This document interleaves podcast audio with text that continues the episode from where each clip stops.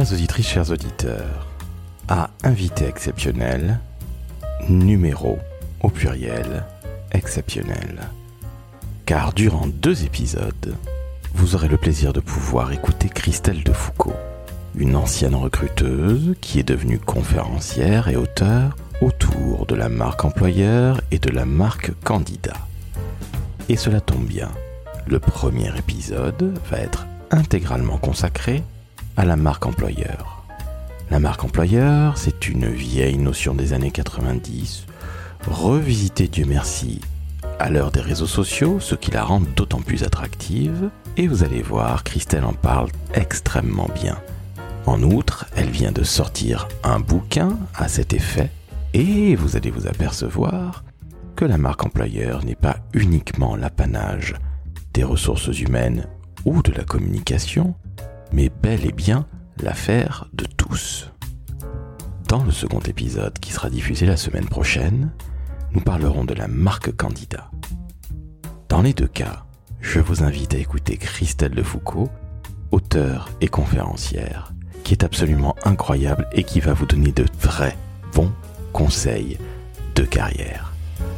Je suis Laurent François, fondateur et dirigeant de l'agence Maverick, et j'espère que ces moments passés en compagnie de Christelle vont vous ravir.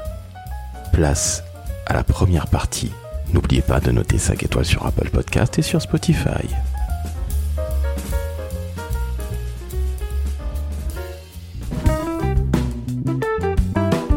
Le décodeur de la communication, un podcast de l'agence Maverick.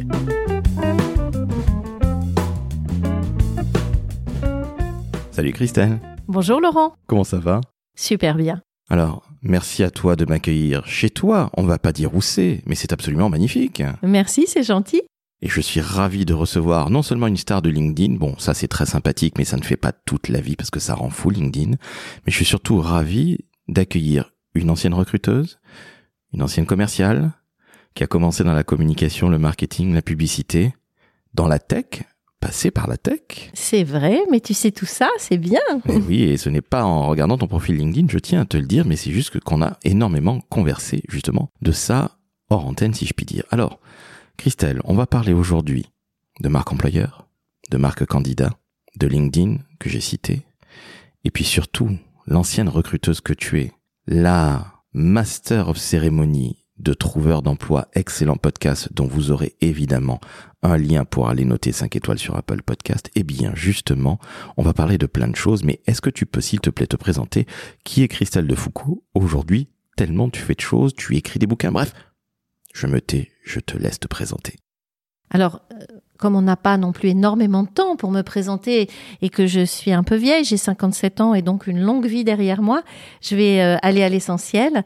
Donc, euh, je suis conférencière sur la marque employeur, sur la marque candidat. Marque employeur, ça implique plein de choses derrière. C'est euh, le recrutement, c'est l'image de marque, c'est la présence sur LinkedIn. La marque candidat, c'est aussi les techniques de recherche d'emploi, c'est aussi la présence sur LinkedIn, c'est tout ce qui va concerner la recherche d'emploi. Et euh, je suis conférencière et tu sais, moi, j'aime beaucoup tout ce qui est lié à la légitimité. Donc à chaque fois, je me dis pourquoi est-ce que je suis légitime pour euh, pour parler de ça? Je te dirais que je pense que je suis légitime parce que, en effet, je suis un ancien recruteur. Donc j'ai euh, recruté des candidats, j'ai été un peu une méchante recruteuse. Je connais les codes, je connais euh, la pensée des recruteurs, je sais ce qu'ils voient, je sais ce qu'ils décodent justement. On va parler, c'est bien pour, par rapport à ton titre. Et donc j'ai été recruteur et puis il y a eu un moment dans ma vie où je suis passée de l'autre côté de la barrière parce que quand j'étais face à des candidats, j'avais envie de leur donner des conseils. Et un jour, mon patron dans mon cabinet de recrutement me dit non mais euh, je ne vous paye pas pour donner des conseils aux candidats, je vous paye pour les recruter. Et c'est là que j'ai réalisé que j'avais envie en fait de donner des conseils. Et euh, je suis allée de l'autre côté, j'ai fait de l'insertion, de l'outplacement comme on dit. Donc j'ai travaillé dans un cabinet d'outplacement et j'ai accompagné des centaines et des milliers de candidats vers l'emploi. Donc ça me donne aussi une légitimité pour parler de ça, de l'accompagnement vers l'emploi. J'ai moi-même été chercheuse d'emploi. Alors je ne sais plus si c'est à deux ou trois reprises, mais euh, quand on a été été chercheur d'emploi, on sait aussi comment s'adresser euh, aux chercheurs d'emploi. Et par rapport à, à LinkedIn, j'ai une petite légitimité parce que j'ai beaucoup d'abonnés, parce que euh, j'ai été Top Voice, c'est un réseau que je connais bien. Je connais à la fois les codes de la machine algorithme et je connais aussi les codes humains sur LinkedIn. Et par rapport aux livres, alors j'ai écrit quatre livres. Alors, quatre livres. Mais je, je vais en citer le premier, et puis après, je te laisse citer les autres. Le premier, déjouer les pièges des recruteurs. Il est donc destiné aux candidats, on est d'accord? Exactement. Donc c'est aux éditions Erol. Donc euh, il est sorti en mars 2016. Ça c'était le premier livre. C'était un livre qui était censé euh, remplacer un conseiller en insertion. Donc euh, quelqu'un qui a acheté ce livre n'avait plus besoin d'être accompagné. A priori tout était dit dans ce livre sans langue de bois. Et puis il y a eu un deuxième livre, toujours pour les candidats, mais pour les candidats un peu plus flemmards. Et c'est pour ça que les situations étaient représentées euh, à partir de dessins. Donc, je me suis associée à quelqu'un qui s'appelle Benoît Puydessau, euh, qui a beaucoup de talent de dessinateur, même si c'est pas son métier, c'est un, un patron d'entreprise.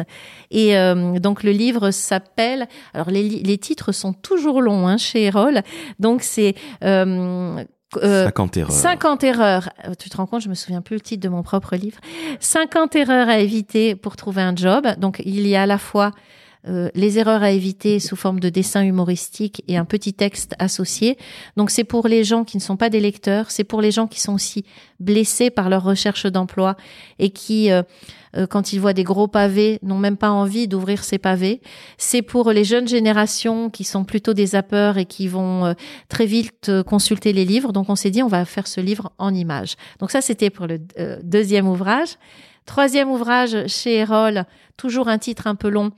Recruteur, deux points, 80 questions pour réussir vos entretiens. Et je l'ai écrit avec l'excellente Hélène Lee, qui est une ancienne recruteuse et surtout qui est une formatrice de recruteurs, notamment de recruteurs dans l'high-tech, dans l'IT. Euh, donc un troisième livre qui s'adressait aux recruteurs. Et là, mon actualité du moment, c'est un quatrième livre. Alors justement, ce quatrième livre, je vais t'éviter de le dire, il s'appelle Entreprise de points, sept leviers pour renforcer votre pouvoir d'attraction. Alors quand on le dit comme ça, on n'a pas vraiment compris de prime abord, si on n'est pas du secteur, si on n'est pas du métier, que tu parles de marque employeur. Exactement, c'est toute l'astuce de ce titre, c'est de euh, parler de marque employeur sans en parler. Alors déjà, ce qu'il faut que je dise, c'est que euh, ce livre a été écrit à trois, trois cerveaux, six mains, trois souris.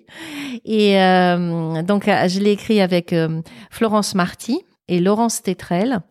Et notre idée, euh, quand on a écrit ce livre, c'était un peu de, d'une part, de désacraliser la marque employeur. Donc, il est sur le même format que les autres. C'est une écriture assez simple.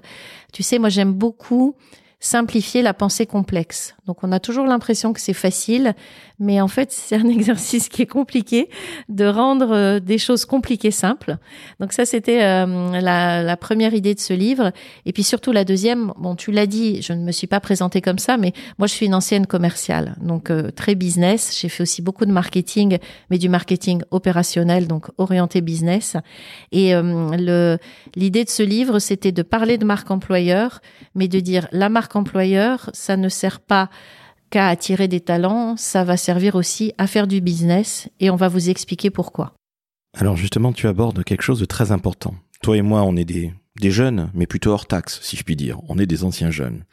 Et quelque part, on a vu évoluer le marché de l'emploi énormément, et les candidats n'ont plus du tout les mêmes attentes qu'avant. Avant, on cherchait un boulot. Une fois qu'on le trouvait, on y restait toute sa vie. Ça, ce sont nos parents. Et puis, ma génération, qu'on appelle la génération X, commence à se dire, je vais peut-être pas rester 100 ans dans la même entreprise parce que j'ai vu mon père, ma mère se faire virer dans les années 90 ou 80 quand il y a eu les premières grosses crises. Et aujourd'hui, avec les jeunes générations, j'allais dire c'est encore pire. C'est totalement différent. Et les entreprises ont du mal à recruter. Il y a des secteurs qui, qui peinent énormément à recruter. La restauration, le BTP, c'est pas quelque chose de nouveau d'ailleurs au passage. Mais comment tu décryptes ces nouvelles générations, ce nouveau marché de l'emploi, parce qu'on ne peut plus uniquement proposer un job, il faut aussi qu'on propose quelque chose d'autre, qu'on ait entre guillemets à laisser trois lettres, la fameuse RSE.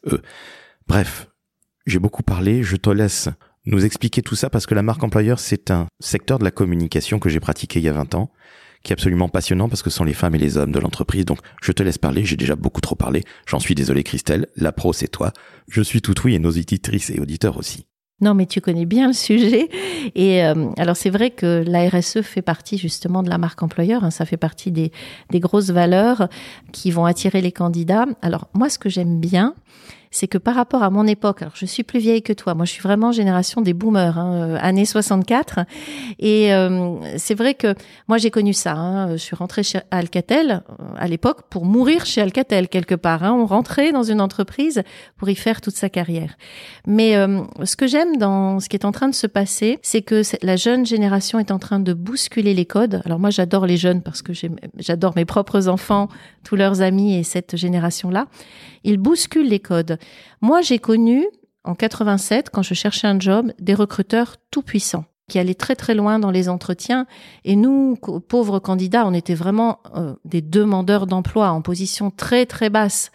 Euh, on remerciait, alors c'était peut-être le plein d'emploi presque encore, mais on remerciait on les remerciait de nous donner un job. On acceptait de se faire maltraiter en entretien. C'était, c'était carrément le jeu. Et encore une fois, on restait dans une entreprise.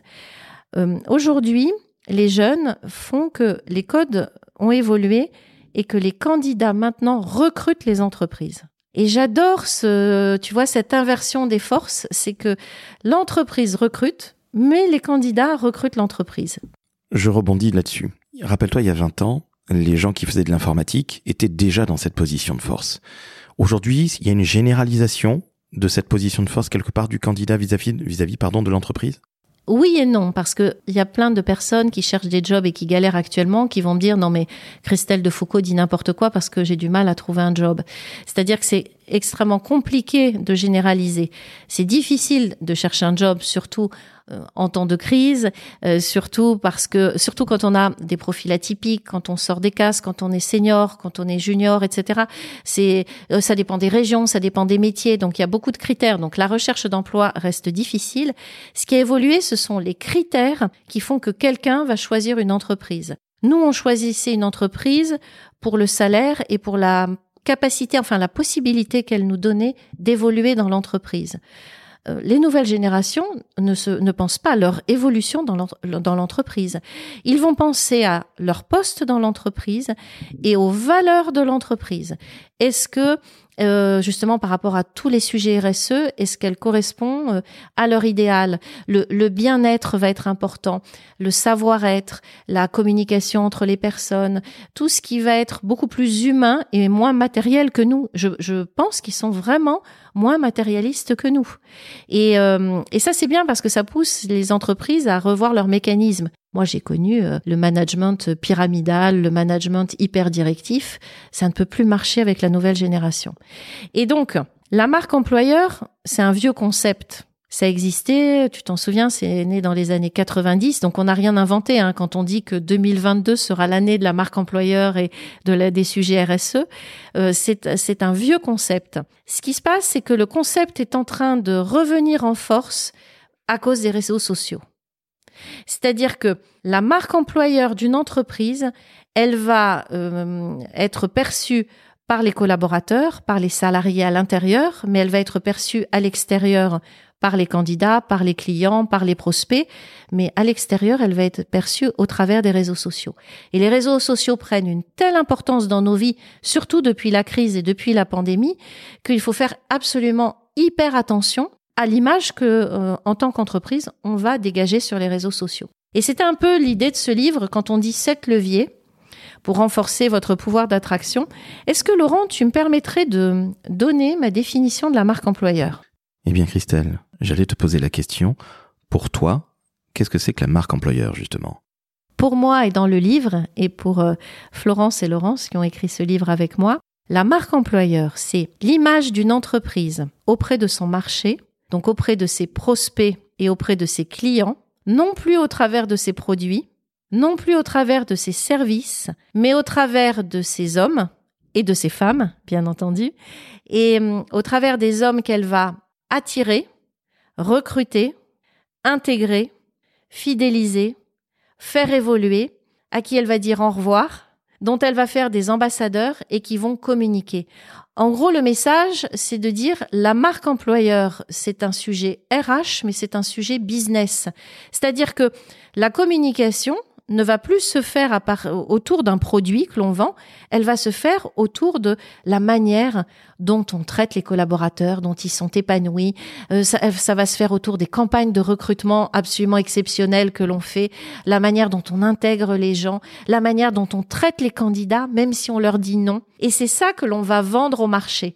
Et pourquoi ça marche? Et ça va marcher en 2022, c'est parce que les entreprises n'ont plus d'argent pour faire de la communication et que la communication autour de la marque employeur, comme elle se fait à partir des ambassadeurs sur les réseaux sociaux, c'est une communication presque gratuite. Alors attends justement.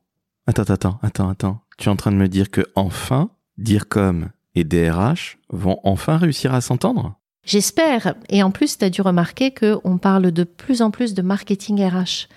Là aussi, le marketing RH, c'est pas un nouveau concept, c'est né dans les années 80, mais ça concernait vraiment euh, en fait, quand on, parlait RH, euh, marque employeur, on pensait attraction des talents, gestion des collaborateurs, et on ne pensait pas le marché, euh, le vrai marché business, c'est-à-dire prospect et client. Et nous, ce qu'on a voulu faire dans notre livre, parce qu'on pense que ça va être ce qui va se passer en 2022 et les entreprises vont vraiment s'en rendre compte, notamment au travers de LinkedIn, c'est que grâce à, euh, enfin, ces notions de marque employeur vont bien plus loin que euh, l'attraction, enfin le fait d'attirer des collaborateurs. On va faire du business grâce à ça, parce que un client potentiel va s'intéresser à la philosophie d'une entreprise et à la manière dont euh, elle gère ses hommes. Et surtout, les hommes et les femmes d'une entreprise sont en mesure de parler en bien de l'entreprise.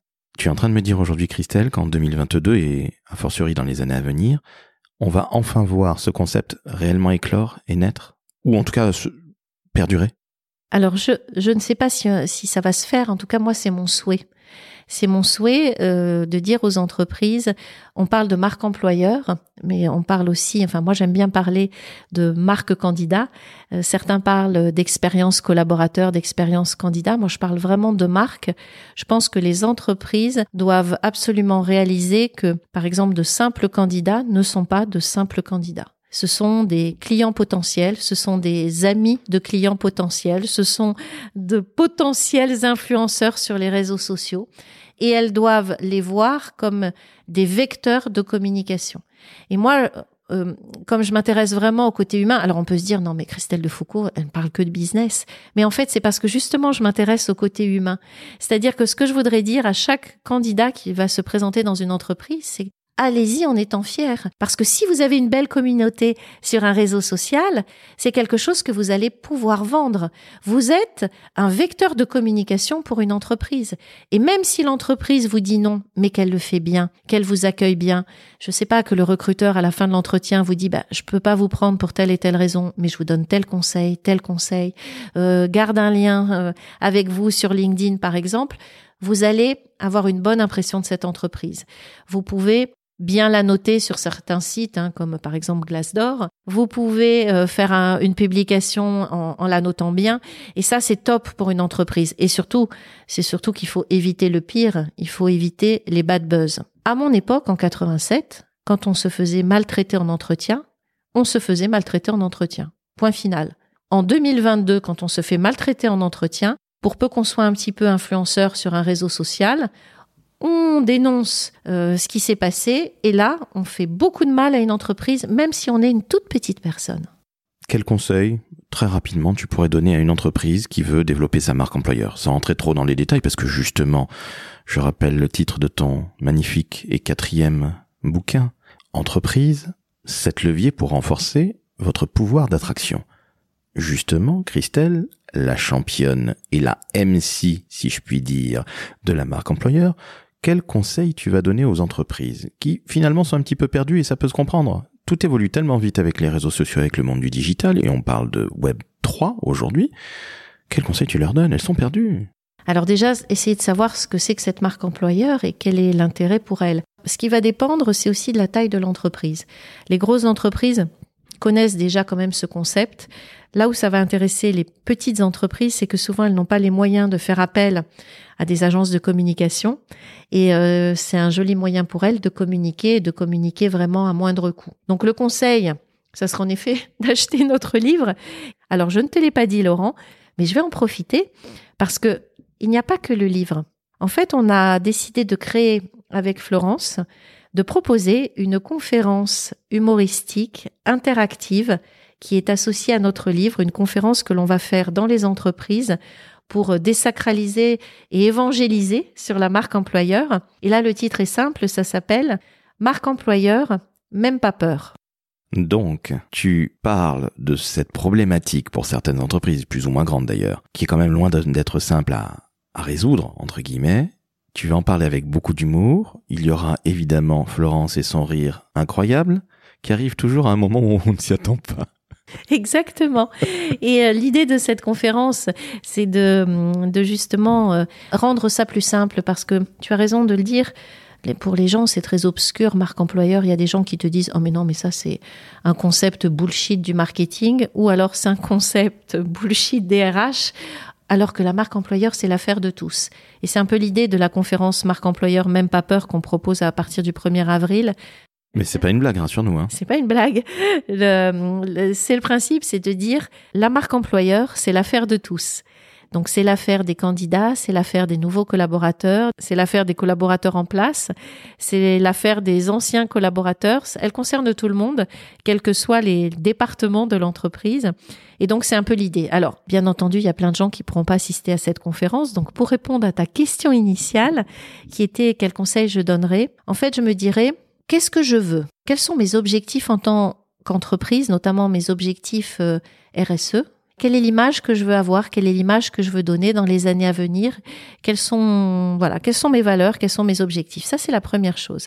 La deuxième chose c'est quelle est ma culture d'entreprise et quel est mon fonctionnement? Parce que parfois il y a un décalage entre l'image que je veux donner et ce que je rêverais d'être et un fonctionnement existant un peu hiérarchique, un peu dépassé, euh, un peu euh, voilà historique qui est né à mon euh, à l'histoire de mon entreprise et qui peut dysfonctionner aussi par rapport à mes rêves. Il y a une différence entre les rêves et l'existant. Donc qu'est-ce que je veux? Qu'est-ce que je suis? Quels sont mes moyens? Et ensuite, comment je vais faire pour améliorer tout ça? Et euh, c'est là qu'entre en jeu la communication. La communication en interne et la communication vers l'extérieur. La communication en interne, c'est si je dysfonctionne, j'essaye d'évangéliser mes collaborateurs pour qu'on arrive à mieux fonctionner tous ensemble. Si ce n'est pas le cas, ben, au moins les tenir informés des belles choses que l'on fait, parce que ça c'est incroyable, mais parfois dans les entreprises, il y a des trucs complètement dingues qui sont faits en termes de marque employeur, mais c'est tellement évident pour tout le monde que les collaborateurs ne pensent même pas puisque c'est une norme pour eux, ils ne pensent même pas en parler. Donc dans la communication, c'est de dire aux collaborateurs, parlez-en à l'extérieur, leur donner envie de vendre cette entreprise, de vendre entre guillemets, bien entendu, de communiquer autour de cette entreprise dans laquelle ils croient et dans laquelle ils sont bien. Donc il y a cette communication-là. Et puis vis-à-vis de l'extérieur, vis-à-vis du marché, c'est euh, se servir aussi des candidats. Par exemple, faire très attention aux offres d'emploi. Il n'y a rien de plus repoussant qu'une annonce et qu'une offre d'emploi, surtout quand elle est mal écrite, alors que si tu réfléchis, c'est un excellent vecteur de communication. Tout le monde lit les offres d'emploi et euh, c'est un moyen de, de se faire une super publicité. Alors le but n'est pas de faire croire non plus qu'il y a des baby-foot, des poufs en grains, euh, des licornes, des euh, machines à, à, jus pressé. si on est dans une entreprise un petit peu étriquée qui fonctionne à l'ancienne, il faut communiquer sur ce qui est vrai, sur les vraies valeurs de l'entreprise. Mais ne serait-ce que les offres d'emploi, il faut les travailler. Or souvent, on donne ce travail aux stagiaires qui passent, à la personne qui a un peu de temps. Et c'est un vrai métier que de faire une annonce. Euh, quel que soit après le mode de diffusion, que ce soit dans les job boards, que ce soit sur le site interne de l'entreprise ou que ce soit sur un réseau social.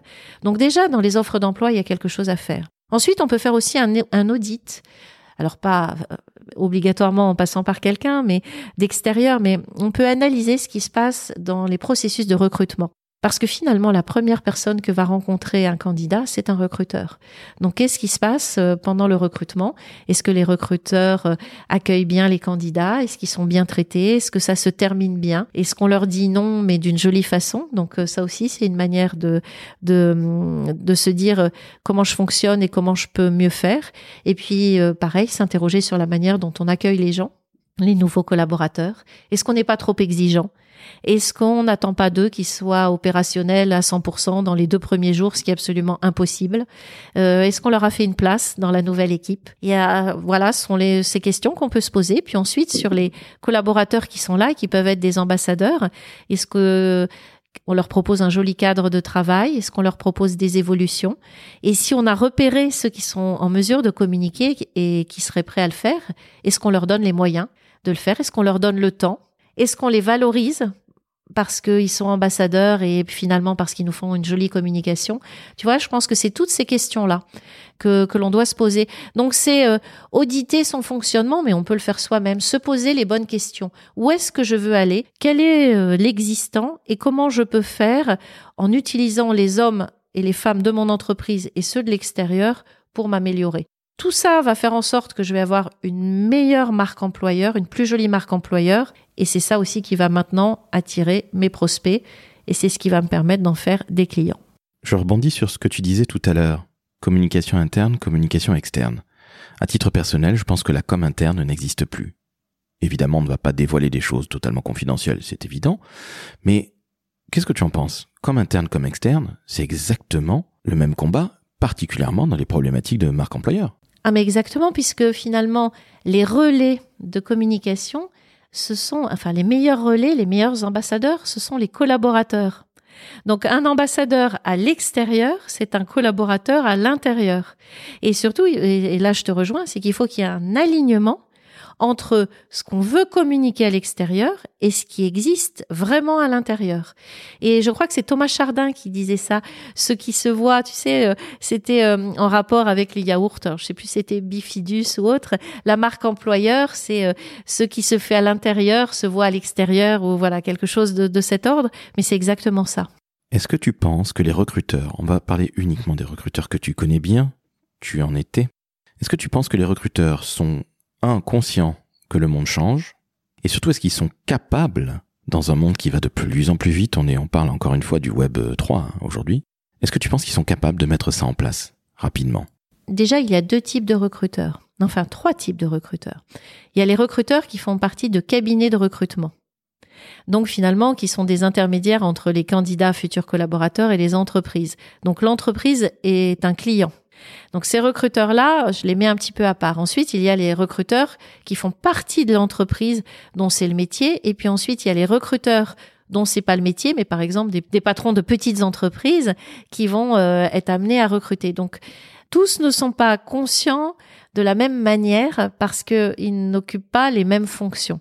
Donc ceux qui sont le plus conscients des notions de marque employeur, ce sont les recruteurs dans les entreprises dans les grosses entreprises qui font partie de, de services RH, euh, qui ont été formés à la marque employeur et qui sont très conscients que leur manière de recruter va impacter l'image de l'entreprise, que ce soit en interne ou en externe. Donc ceux-là, ils sont déjà pour la plupart évangélisés. Là où c'est plus compliqué, ça va être pour les recruteurs dont ce n'est pas le métier, des petites entreprises, parce que comme ils vont faire ce métier-là ponctuellement, je pense à un manager qui recrute pour sa boîte ou une assistante qui va recruter pour son patron.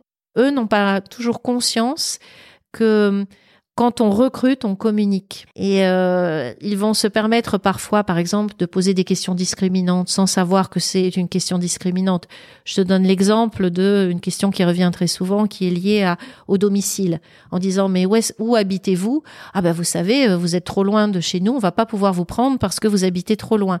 Il y a encore plein de petites boîtes qui sont sur des réflexes comme ça sans avoir réalisé que euh, ça fait partie des questions discriminantes et que ça leur pose après euh, préjudice vis-à-vis des candidats qui vont entre guillemets mal parler d'eux. Donc je pense qu'il y a euh, une évangélisation à faire auprès des petites entreprises, mais c'est tout leur intérêt parce que ce sont elles qui n'ont pas nécessairement les moyens de faire appel à des agences de communication pour communiquer. Donc elles, elles ont vraiment intérêt à s'intéresser à la marque employeur parce que ça va être une force pour elles plus elles vont faire de jolies annonces, mieux elles vont recruter, mieux elles vont intégrer et plus on va joliment parler d'elles. Donc ça, c'est euh, la première chose.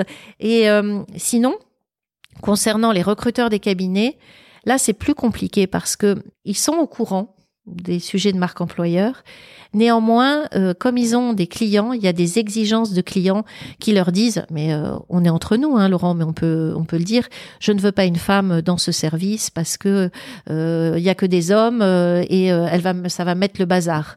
Ou je ne veux pas un senior parce que il faut faut aller vite, faut aller vite et que le senior, voilà, avec tous ces a priori là, même si le recruteur du cabinet lui est au courant de ce qu'on peut faire, de ce qu'on ne peut pas faire, mais parfois il n'a pas toujours le choix parce qu'il y a ces exigences clients. Alors on a beau dire oui, mais il faut aussi évangéliser ses clients. Quand on est dans le business, quand on a besoin de faire vivre sa boîte, moi ça a été mon cas, moi j'ai travaillé dans un cabinet de recrutement, on n'était pas aussi libre que on veut bien nous le dire et on n'avait pas autant de pouvoir vis-à-vis d'un client que ce qu'on veut bien euh, voilà nous dire. Et c'est pour eux, je pense que c'est plus compliqué parce qu'en fait ils euh, sont des intermédiaires entre les candidats et leurs clients. Finalement, ils représentent l'image de leurs clients et euh, ça se passe pas toujours bien, mais parce qu'ils n'ont pas toujours le choix. Comme je vous l'avais dit, cet épisode est exceptionnel. Voici donc la fin de la première partie. La seconde, qui sera diffusée la semaine prochaine, sera destinée à vous, les auditrices et auditeurs qui cherchez un emploi, vous les candidats. Et je vous rassure que vous soyez en recherche d'emploi dans la communication, le marketing, le digital ou tout autre secteur, les conseils de Christelle vont grandement vous aider à trouver un job. N'oubliez pas de noter 5 étoiles sur Apple Podcast, sur Spotify et de laisser un gentil commentaire. À la semaine prochaine pour la deuxième partie de l'entretien avec Christelle de Foucault.